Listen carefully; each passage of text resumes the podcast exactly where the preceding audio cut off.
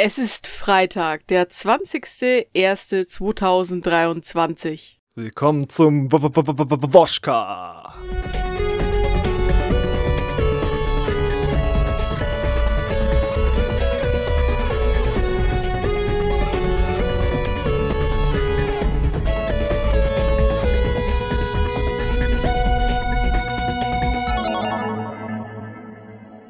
Herzlich willkommen zum Wochenschluss-Podcast, ihr lieben Zuhörer.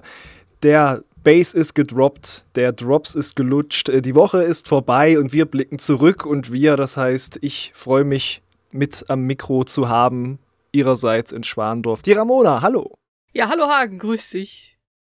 Genau, ich sitze hier in Putzbrunnen in der Redaktion. Jörg und ich können uns nicht einigen, ob es in diesem Raum äh, warm oder kalt ist, aber ich bin der, der sagt, es ist warm, also ist alles gut bei mir. Ich hoffe, du hast es auch lauschelig bei dir.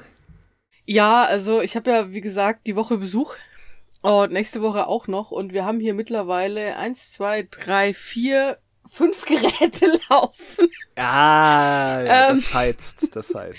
Meine Stromrechnung für Januar wird äh, der Abschluss werden. Also das, ich, äh, ja. Ja. Ja. Aber was, was macht man sagen? nicht alles, ne?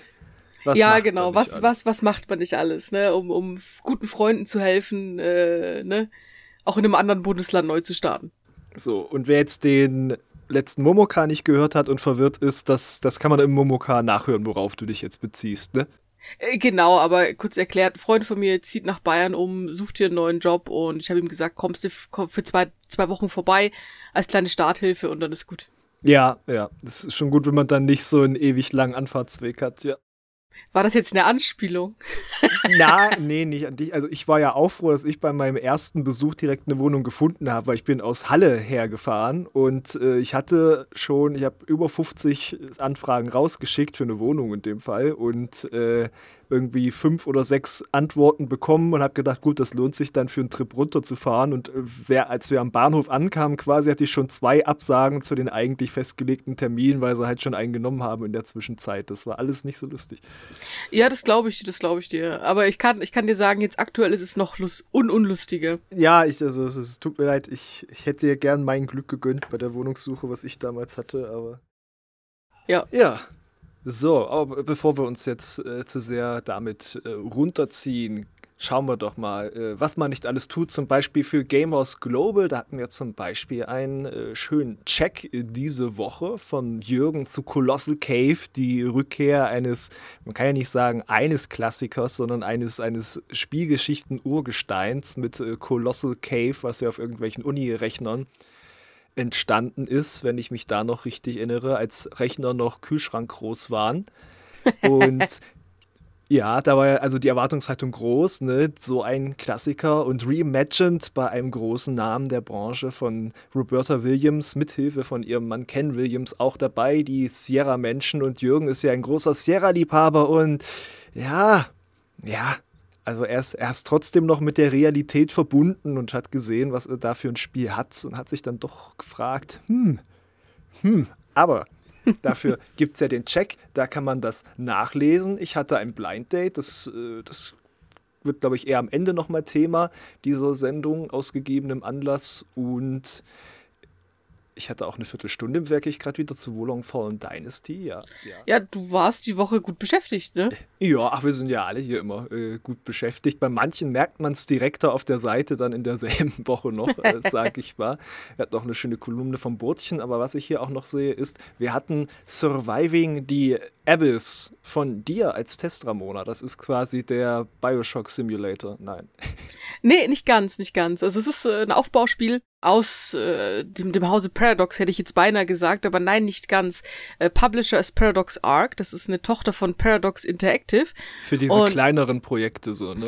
Genau, und die haben sie jetzt auch gar die, das, die ist noch gar nicht so alt. Äh, und wenn du auf die Internetseite guckst von Paradox, dann steht da auch, was für eine Mission die haben. Und zwar suchen die gezielt kleine Entwickler, und lassen sich halt deren Spiel erklären oder Leute bewerben sich bei denen und äh, schauen dann, ob dieses Spiel das Potenzial hat, auch die Paradox DNA zu haben, weil das ist denen sehr, sehr wichtig.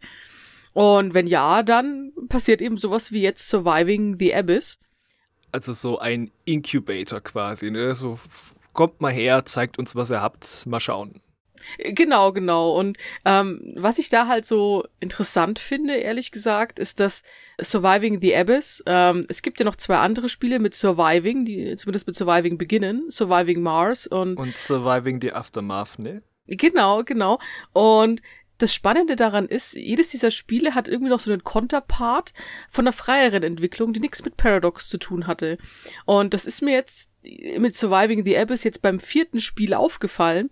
Und das hat mich dann schon skeptisch gemacht, ne, weil es ist, ja, ne, gerade Aquatico zum Beispiel hat ja ein ähnliches Setting, ist natürlich jetzt nicht die Forschungsstation mit Klonen, aber doch auch Unterwasseraufbausimulation. Mhm. Und auch, und auch Stardews äh, zum Beispiel hat ja auch gleich, gleich, gleich zwei äh, Counterparts, äh, und zwar einmal den Cosmotier und einmal eben äh, Star Haven. Nee, Space Haven. Space Haven war's.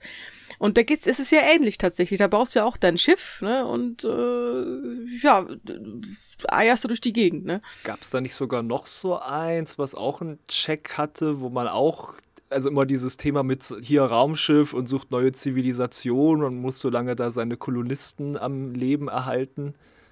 Ja, bestimmt. Also wenn dann, es ist mir, ich habe es gesucht, ich habe es auch noch im Hinterkopf gehabt, aber ich habe es ehrlich gesagt gar nicht gefunden. Also wie gesagt, das erste, was mir halt oder das, was mir halt eingefallen ist, waren halt eben Cosmotier und ähm, Space Haven. Genau. Ixion, aber daran denke ich, glaube ich, noch. Ach so. Das gibt's auch noch. Ja, gut, damit hätte ich das jetzt gar nicht so in Verbindung gebracht, weil Ixion, finde ich, hat nochmal ein bisschen einen anderen Touch. Also hat die, die eine ähnliche Story dahinter, aber es wirkt anders einfach. Also mir ging es da wirklich darum, eher so Spiele zu suchen oder Spiele zu, zu nennen, die auch wirklich sehr ähnlich sind. Mm. Das ist halt lustig, weil die waren ja alle dann schon länger in Entwicklung und manchmal scheint einfach so eine Idee reif und gerade sowas wie jetzt so Unterwasser bauen, da gab es ja früher auch schon mal ein Spiel, ganz dunkel, dass ich mal schon sowas gespielt habe in den 2000ern oder halt auf einer Raumstation bauen, ne, das sind immer Gebiete, da weißt du schon, das hat so logische Grenzen, das wird sich nicht so ewig erstrecken und es hat gleich schwere Bedingungen, kann man Survival-Spiel draus machen, Survival-Aufbau, ja. Ja, ich meine, also Unterwasser-Aufbauspiel, muss ich dir ehrlich sagen, hat mich halt alleine deswegen schon äh, ziemlich gepackt, weil ich die Kulisse einfach genial finde. Und die Kulisse ist auch toll. Also ich, ne, dieser ganze diesige Nebel, der da so ein bisschen drüber liegt und du hast wenig Licht und es ist alles dunkel, das hat schon seinen Stil, so tatsächlich. Aber ja, irgendwo hat's dann doch bei der ein oder anderen Sache dann noch gefehlt oder sie ist einfach noch nicht ausgereift, gerade in Surviving the Abyss. Mm, ja, gerade bei so Aufbausachen oder je nachdem, wie komplex auch ist, das, das reift halt auch manchmal noch ein bisschen, wenn es dann da ist. Und ob euch die Stimmung da packt, ob euch das äh, gefällt, könnt ihr ja dann sehen in Ramonas Tests. Sehr, sehr lustig finde ich, weil wir ja auch das mit Checks schon hatten. Es wird noch einen Check geben oder es ist geplant, dass es noch einen geben wird zu Aquatico, wenn das klappt. Ja. Und äh, heute dürfte noch kommen vom Vampiro der Check zum letzten DLC von Surviving the Aftermath. ja, ja, ne? Also ich freue mich auch tatsächlich auf den Aquatico-Check. Also, äh, weil ich denke, da kann man den Test und den Check auch einfach so ein bisschen miteinander vergleichen. Und ja.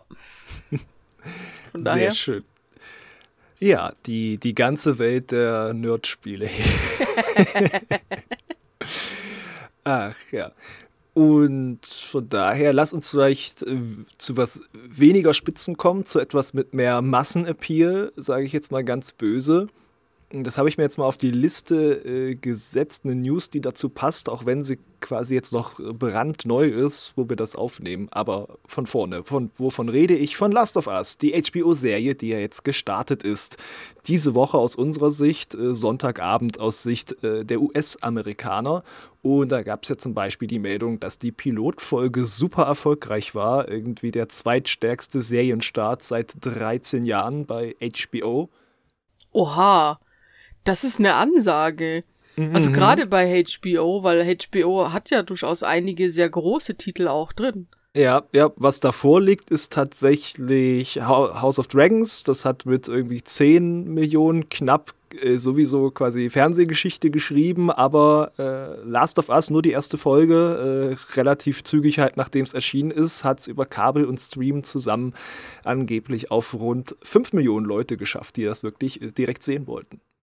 Ja, das ist eine starke Leistung, aber das spricht ja dann letztlich auch äh, für das Setting und auch so ein bisschen für das Spiel und für das Ganze dahinter. So den Nimbus, den es da halt hat, auch denke ich durchaus, dass jetzt jemand wie äh, Chernobyl, Craig Messin dran sitzt, der ja schon mal so ein, äh, also das war ja schon dann auch wochenlang Gespräch, wo Chernobyl lief, ne, der, der kann äh, da was machen, was so Event-Charakter hat, wo jeder am nächsten Tag am Wasserkühler drüber reden möchte. Also von daher, da freuen sich gewiss die Leute und vielleicht auch so Neil Druckmann, ne, dass diese Story, an der er ja auch lange, lange gearbeitet hat, dass die jetzt auch in diesem anderen Medium äh, Leute anzieht. Wer weniger happy gerade darüber ist, ist äh, Bruce Stranley.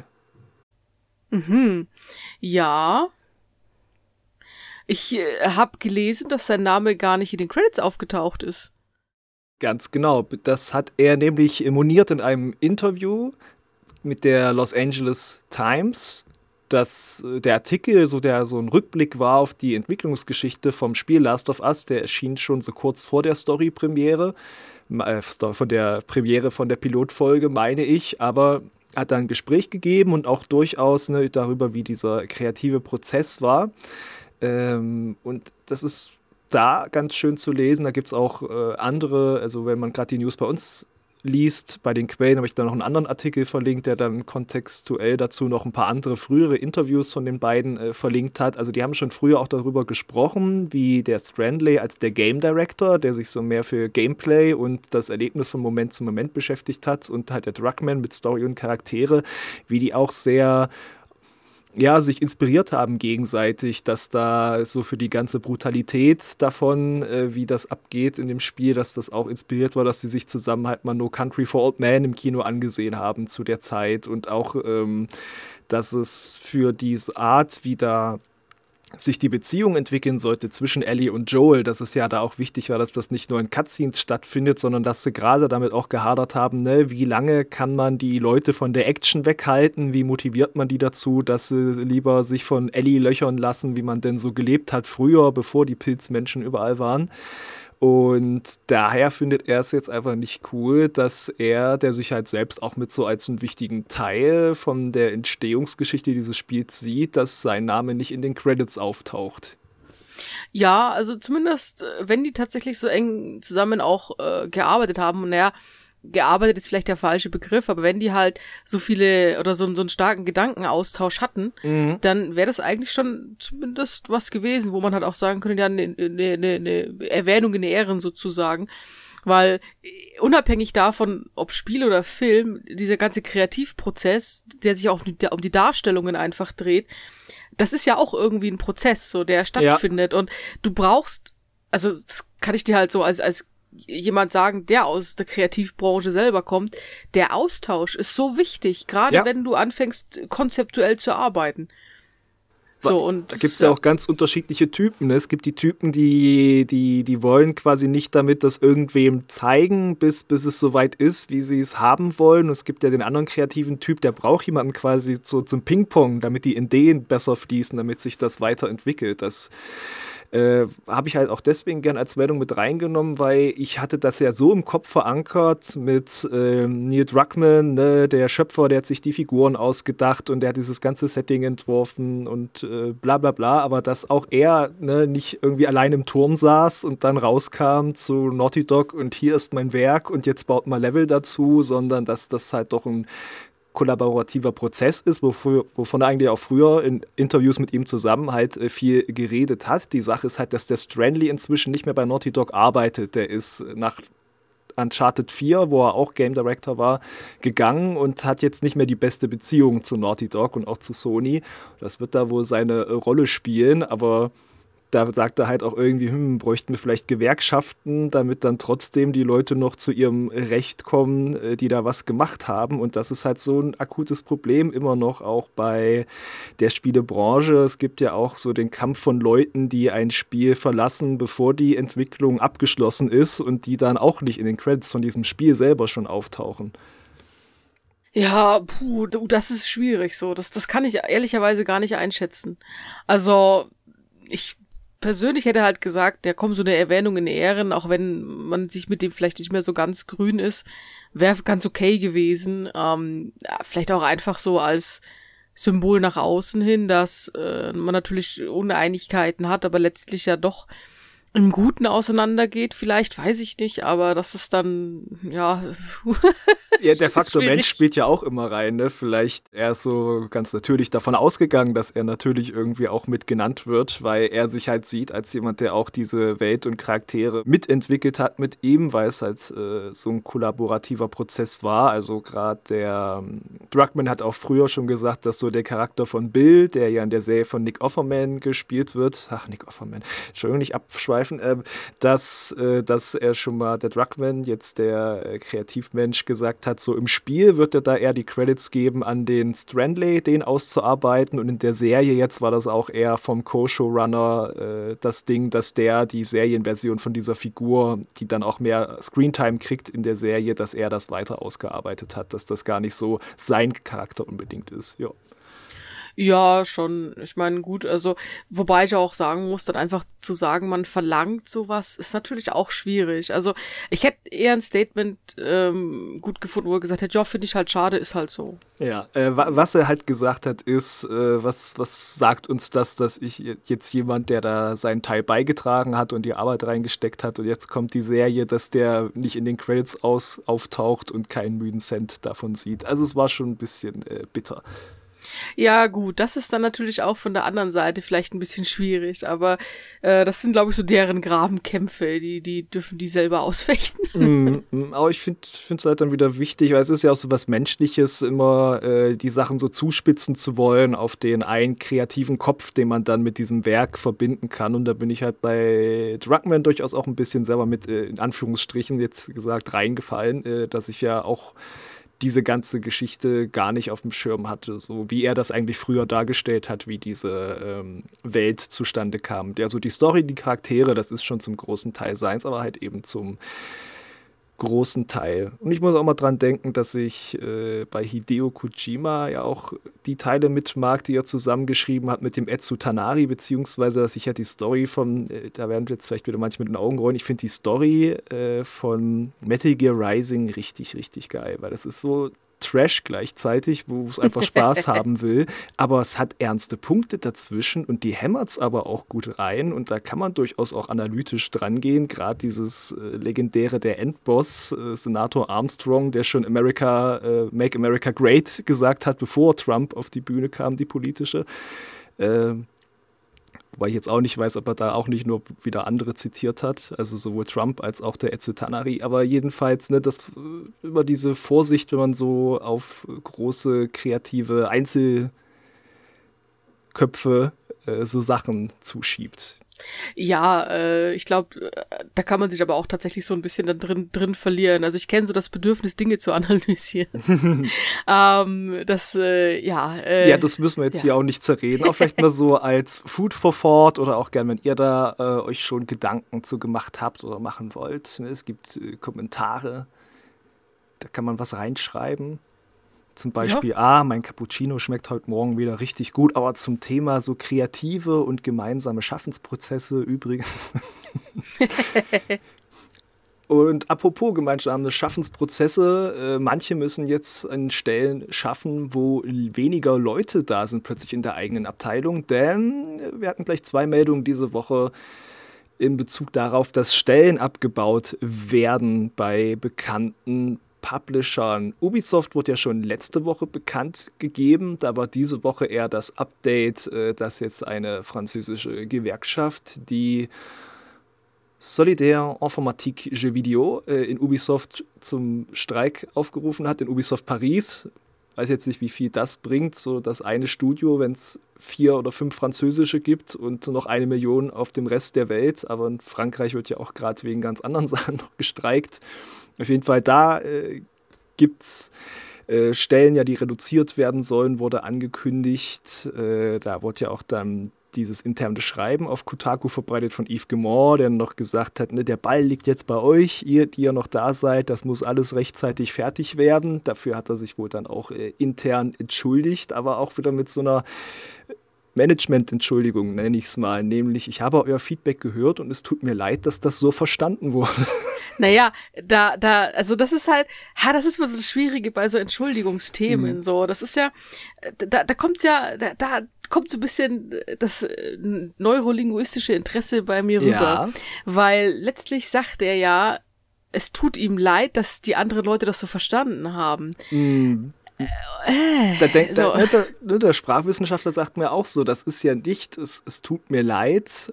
Man könnte ja auch sagen, es tut mir leid, äh, wenn, wenn, wenn äh, das euch unter Druck setzt. Ich wollte euch eher motivieren oder so, aber es tut mir leid, dass das so verstanden wurde, setzt ja wieder, auch wenn man es im Passiv dann formuliert, der setzt ja dann schon wieder so äh, ein bisschen so rein, wie ein bisschen liegt auch das Problem, dass diese Worte von mir so aufgefasst wurden. Ja. Ja, ja, schon. Also es ist eigentlich, eigentlich macht es halt auch mehr Sinn, sich zu entschuldigen, als zu sagen, es tut mir leid, weil äh, ja, es kann ihm auch für sich selbst leid tun. Aber ja, ja, okay. Ja. Ähm, genau. Das, Aber, ja. Das da so als aktuelle Meldung dazu und top aktueller ist dann noch, also ein aktuelles Update dazu meinte ich, top aktueller ist noch äh, Microsoft, die 10.000 Stellen streichen werden, wie diese Woche bekannt wurde bei zuletzt Zahlen von ungefähr 220.000 Mitarbeitern in dem ganzen Riesenkomplex dieses Giganten äh, sind das wohl nicht ganz 5% der Stellen und das betrifft äh, allgemein jetzt so IT-Branche, aber auch ganz konkret äh, den ganzen Xbox Game Studios und Bethesda-Komplex innerhalb dieses Konzerns. Äh, genau, genau. Und auch äh, die Community-Betreuung weil eine Community Managerin auch bei Elder Scrolls Online entlassen wurde.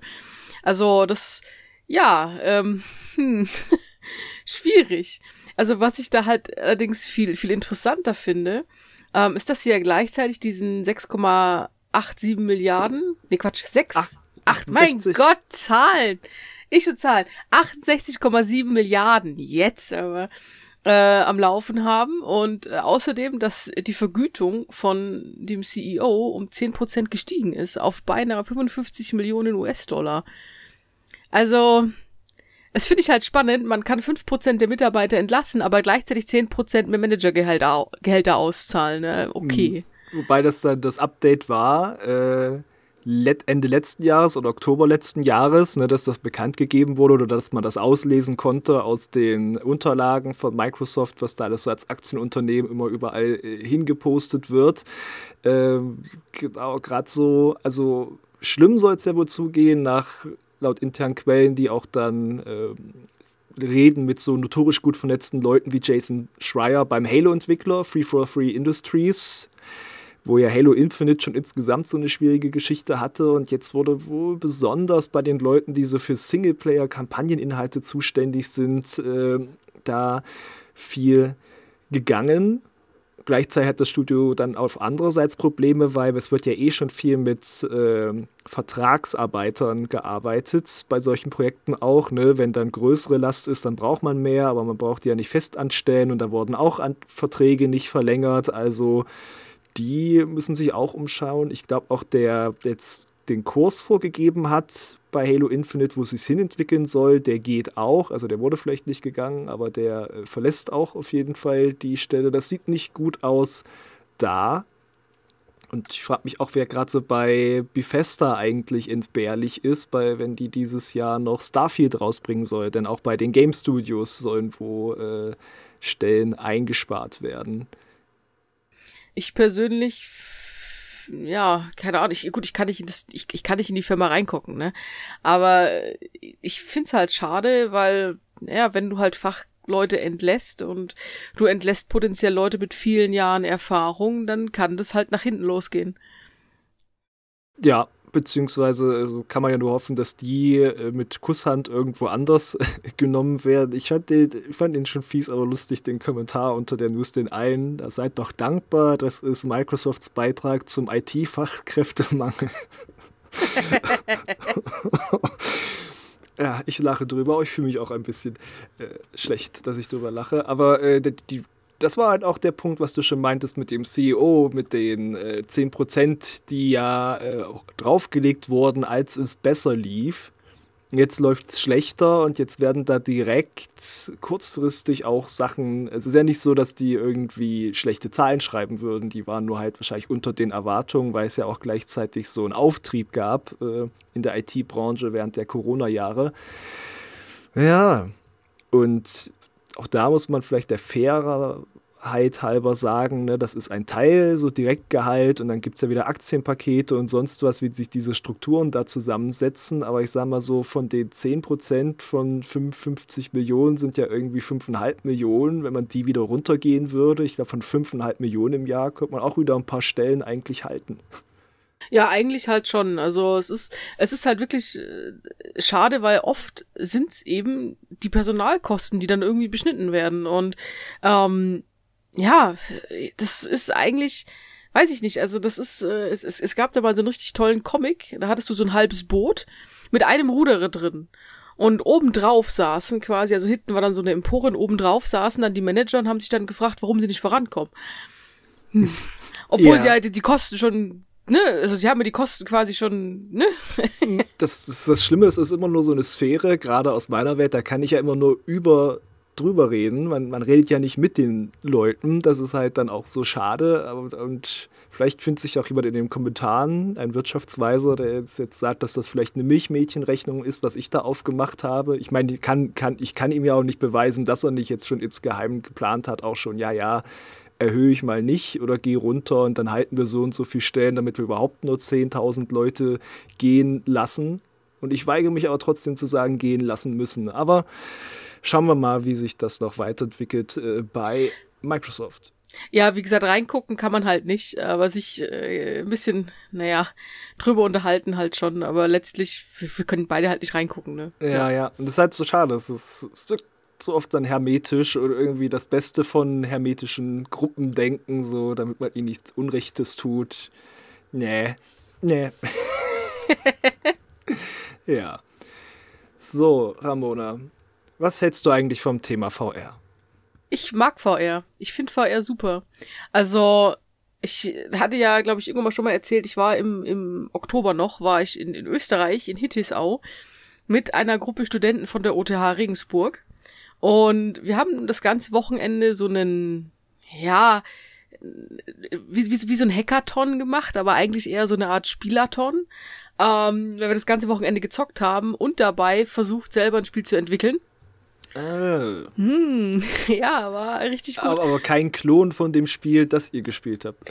Nein, natürlich nicht. Aber äh, wir mussten ja auch Spiele testen. Das ist ja das der wichtigste Teil davon, bevor man was Eigenes macht. Und äh, ein anderer Alumni hatte mehrere VR-Brillen dabei. Und dann ging's ab. Ne? Also dann haben wir VR-Schneeballschlachten gespielt. ja. VR-Multiplayer ist eh das Größte. Genau, und ich äh, stand irgendwann äh, mit, mit Beat Saber in der Tür und ich habe halt nichts um mich herum mitgekriegt, sondern eben, ich habe nur versucht, irgendwelche Dinger zu hauen, passend zum Beat, aber um mich herum sind ständig irgendwelche Leute gewuselt. Und ähm, ja, das, also es hat Musstest auch immer. du Schmerzensgeld zahlen? Nein, zum Glück nicht. Aber es, es, hat auch immer so einer mit einem Auge aufgepasst und dann immer mal wie gesagt von wegen so du pass auf, da kommt gerade einer oder ne, hier geh mal lieber außen lang. Also war schon geil und von daher VR ja, ist was ja, finde ich cool. Okay. Ja. ja. Ihr habt euch da nicht zusammengetroffen und Drogen genommen und brauchtet einen Trip-Sitter. Nein, ihr brauchtet den VR-Sitter. Ja, quasi tatsächlich, ja. Und äh, genau. Warum komme ich drauf? Ich komme drauf, weil auch heute vorgestellt wurde von, oder wurde es gestern vorgestellt? Es wurde kürzlich vorgestellt von PlayStation das Launch-Line-Up von PlayStation VR 2 und Launch-Line-Up soll wirklich heißen, das sind alles Titel, die bis Ende März erscheinen und am 22. Februar kommt ja die PlayStation VR 2. Ja. Genau, und das ist eine sehr, sehr lange Liste. Ähm, 37 Titel, um genauer zu sein, ja.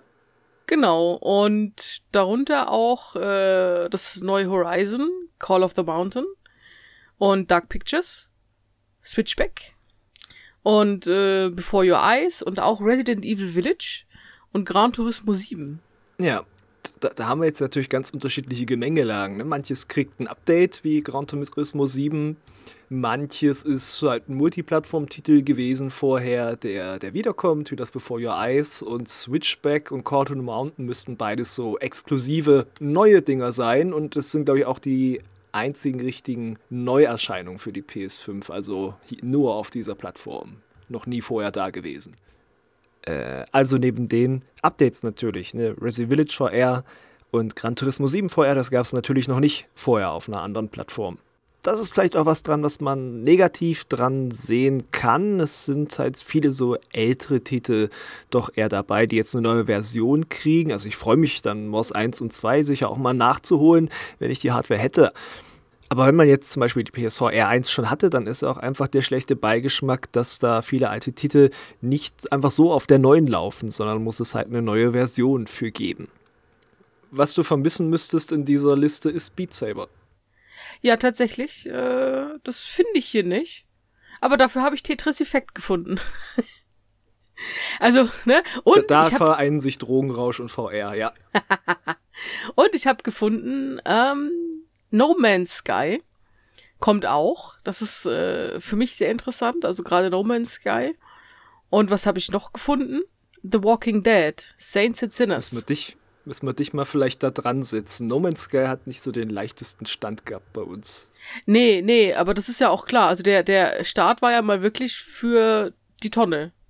Auch später mit den ersten beiden oder drei großen Add-ons äh, es ist ja auch so einfach mehr Blähzeug, so mit Crafting und Survival und Basenbau und sowas. Aber eigentlich wolltest du ja mal irgendwo hingehen und was entdecken und nicht irgendwo eine Basis haben. Ja, also grundlegend war ja die Prämisse, du nimmst dein Raumschiff und fliegst rum und wenn du einen neuen Planeten entdeckst, kannst du ihn benennen, wie du willst. Und das ist ähm, deine Entdeckung, genau. Und da ist ein All und da sind andere Leute und. Ja, also es hat sich davon halt schon so ein bisschen weiter wegentwickelt. Ähm, ich persönlich finde es aber eigentlich ganz okay. So, es ist jetzt nicht so, dass ich sage, so, oh, Top-Titel. Aber es ist schon so, dass ich sage, oh, ich finde es eigentlich ganz, ganz entspannt, so ein bisschen rumzucruisen und auch ein bisschen zu bauen und ein bisschen was zu finden. Und von daher, ja, gut. Wenn was du nur eine Sache von diesen ganzen Sachen spielen könntest, die auf der Liste steht, was muss es sein? Was muss es sein? Ach, du grüner Heinrich. Ähm. ja, natürlich Tetris. Nein. Bestes Spiel der Welt? äh, nein, was möchte ich tatsächlich spielen? Äh, Horizon, Call of the Mountain. Okay. Bin ich mir immer noch nicht sicher, ob das eigentlich so ein Ding auf Schienen ist oder ob man sich da frei bewegt. Ich habe ich, ich werde nicht so richtig schlau daraus, was ich davon sehe. Ja, ich auch nicht. Ähm, aber wenn man sich frei bewegen sollte, können sollte, sagen wir es mal so, das kann natürlich witzig werden, weil äh, Motion Sickness ist ja so ein Ding in der VR. Ist das für dich ein größeres Problem? Ich bin ja zum Glück da relativ äh, gut gegen gewappnet, habe ich festgestellt. Danke, Gene. Nee, also für mich ist das auch kein Ding, aber das war, also wir haben eine extra Einführung gekriegt in dieses ganze VR-Zeug und da wurde das halt eben mehrfach erwähnt, dass das schwierig werden kann, je nachdem, was du halt spielst. Ja. Und dann, äh, ja, ist man doch so ein bisschen vorsichtig erstmal rangegangen. Also, aber nee, eigentlich nicht. Also ich, keine Ahnung, ich bin schon Achterbahn gefahren, da war ich so gerade groß genug. Weißt du, da gerade so die letzten Härchen, die dann noch über dem so groß musst du sein, um zu fahren. Ne? ja, also von daher, nee, ich habe keine Motion Sickness, aber doch, ja so, also ich sag mal, ist es geneigt dazu, dir zu sagen, ah, dann hole ich mir eher früher als später eine Playstation und dann hole ich mir gleich die VR-Brille dazu? Oder ist das eher was, was das heißt, uh, wenn das hier in der Redaktion ist? Ja. Auf den Kopf damit. Äh, genau, und vorher klaue ich noch einen Geldautomaten, ähm, weil irgendwie muss das ja bezahlt werden. Ja, nicht, wenn du so eine Redaktion spielst, da ist es ja dann da. Ja, dann nicht, dann nicht. Nee, dann, dann ist es natürlich vorhanden, ja, aber würde ich mir da vorher eine Playstation und eine VR-Brille besorgen müssen, äh, wird's schwierig die Liebe für VR kennt auch Grenzen. Vor allem für beides zusammen könnte man auch sich wieder hier so eine teure Vive Index, äh, nicht äh, Valve Index kaufen. Ne? Das ist ja auch. Ja, äh, vor allem mein Geldbeutel kennt Grenzen. Also, ne?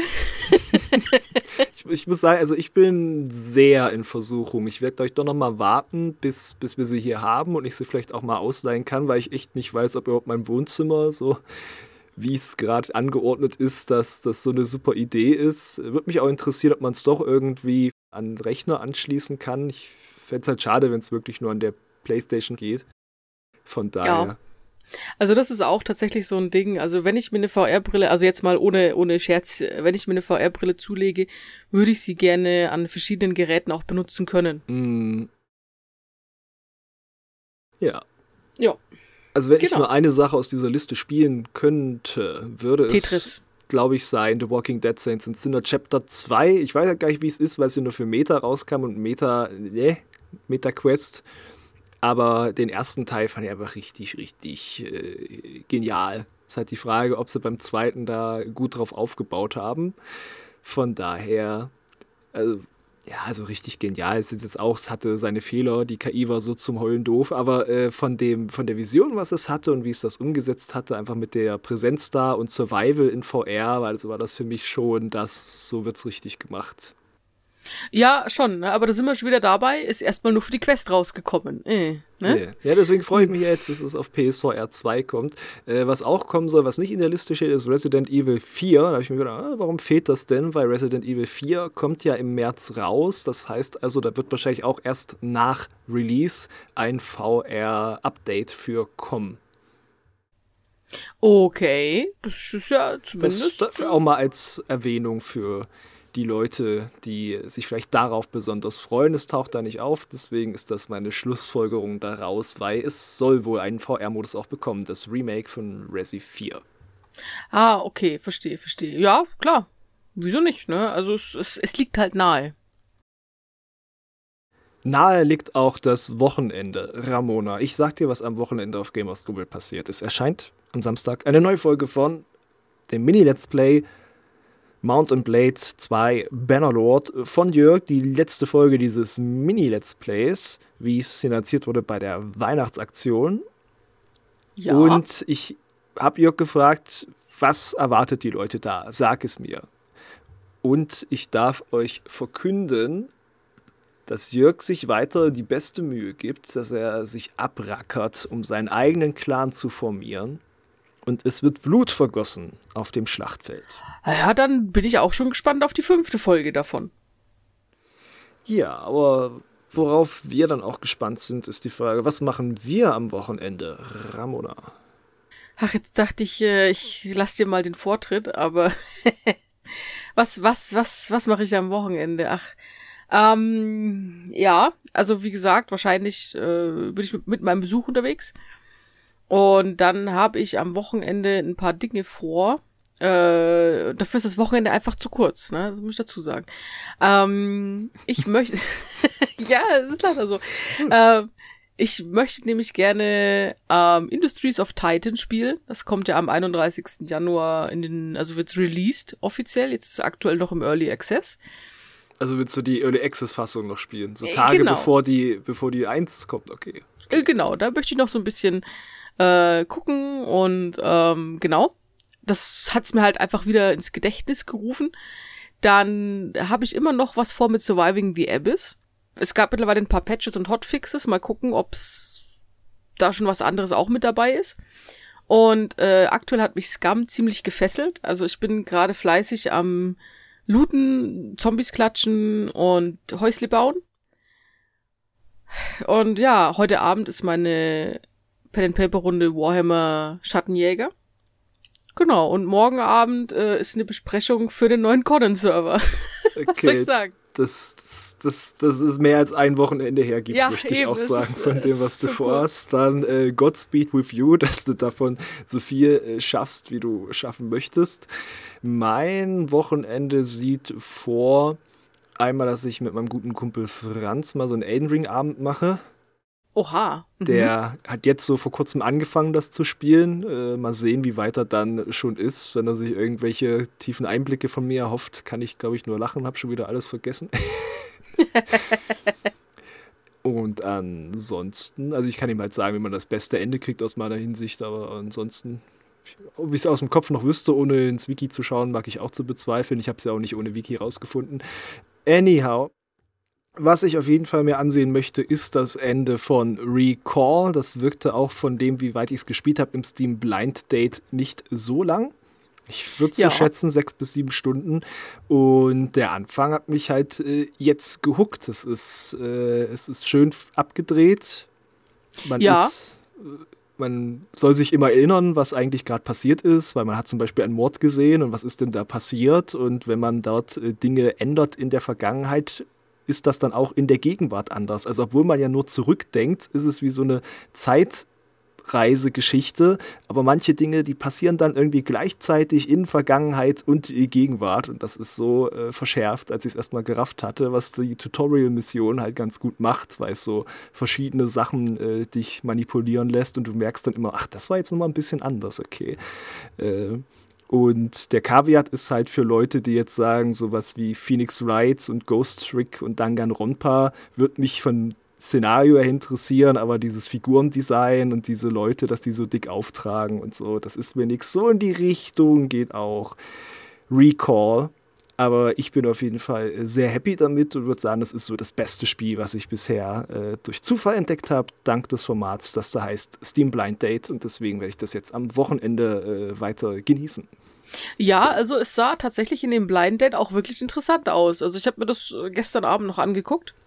Ich habe da echt ein bisschen gehadert mit dem Beitrag, weil ich dachte, oh, du musst so lange Sachen nacherzählen, aber man muss ein bisschen jemanden mit durchnehmen, damit diese Aha-Moment, dieses Klicken, was es eigentlich macht, obwohl es ja auch da gar nicht so kompliziert ist von seinen Rätseln. Es sind ja nur so immer so zwei, drei, vier Sachen, wo du hier mal was auswählen kannst oder ein Item benutzen kannst eventuell oder mit jemandem redest, um was zu triggern. Aber das, das ist einfach so cool. Ja, ich, ich glaube es dir. Also es sah auch wirklich interessant aus. Also muss ich echt sagen. Also ich fand es ich fand es auch nicht schlimm, dass du so viel zurückerzählt hast. Ganz im Gegenteil, es macht ja Sinn. So du verstehst es ja besser. Also denkst ja so, hä? Was ist los? Und dann so, ach so, ach so. Und dann kommst du langsam rein. Also mm. genau. Das genau. Und ich habe mir auch Mühe gegeben, da nicht so ein ganzes Rätsel durchzuspoilern. Also auch von dem, was man sieht, schon von dem ersten, wo ich euch durchnehme, das war quasi der, ah, ich habe es jetzt verstanden, wie das Spiel überhaupt geht. Moment, äh, die sechs, sieben, acht Anläufe, bis ich alles richtig hatte danach, die waren nicht drin. Beziehungsweise auch davon waren einige geschuldet von Klick, Klick, Klick, so einige Entscheidungen äh, weggedrückt. Also Dialoge wiederholen sich ja nicht, die man schon kennt von der Story, aber man muss ja immer wieder neu diese Entscheidung treffen und manchmal einfach ungeduldig, wie ich bin, Buttonmesher, ach shit, ich habe das falsche ausgewählt. Jetzt muss ich wieder bis zum Ende der Sequenz spielen, die Minute oder die halbe, damit ich dann wieder von vorne anfangen kann. Ja, aber weißt du, was da vielleicht auch eine Idee wäre? Also, weil du mich gerade mit Elden Ring daran erinnert hast. Ja. Ich habe letztens so auf Twitch ein bisschen rumgesäppt und ich habe ernsthaft eine Streamerin gesehen, die Elden Ring simultan auf PC und auf der Playstation in den Händen den Controller und mit den Füßen auf einem Tanzpad. Mit so einer Tanzmatte, ja, es ja. Ist einfach die, die hat äh, Fame bekommen dafür, ja, weil, ja. weil sie auch noch, also die, die macht ja zwei Bosskämpfe parallel und gewinnt ja. beide. Das ja. ist das Abgefahrene. Also, ne, pack doch die Tanzpa also pack doch die Tanzmatte aus jetzt am Wochenende. Ich habe auch noch nicht diese Meldung nachverfolgt, dass auch ein Hund irgendwie in dem Stream Elden Ring gespielt hat, während der, das Herrchen weg war. Willst du Molly äh, das Wochenende haben? Nein, dafür, dafür muss er jetzt nicht die, äh, die, den Tag laufen von, von, von Schwandorf nach Dachau. Da habe ich ja Angst um die Molly. Ah ja, ach, die, also wenn, dann bringe ich sie natürlich vorbei, ne? Ja. Also. Ja, weil du hast ja, du hast ja so viel Zeit am Wochenende, genau. Ja, genau. Ich meine, ich, ich, Weiß ich gar nicht, wohin mit dir. Ja, ich wollte mir doch diese Zeitmaschine ausleihen von Michael, die im Keller steht. Ah, wunderbar. Ramona, äh, wir kommen ins äh, Quatschen. Damit würde ich sagen, äh, quatschen wir doch privat weiter am Wochenende, wenn dann, und sagen jetzt Tschüss zu unseren Zuhörern. Ich hoffe, ihr hattet viel Spaß und macht's gut. Jo, tschüss, schönes Wochenende.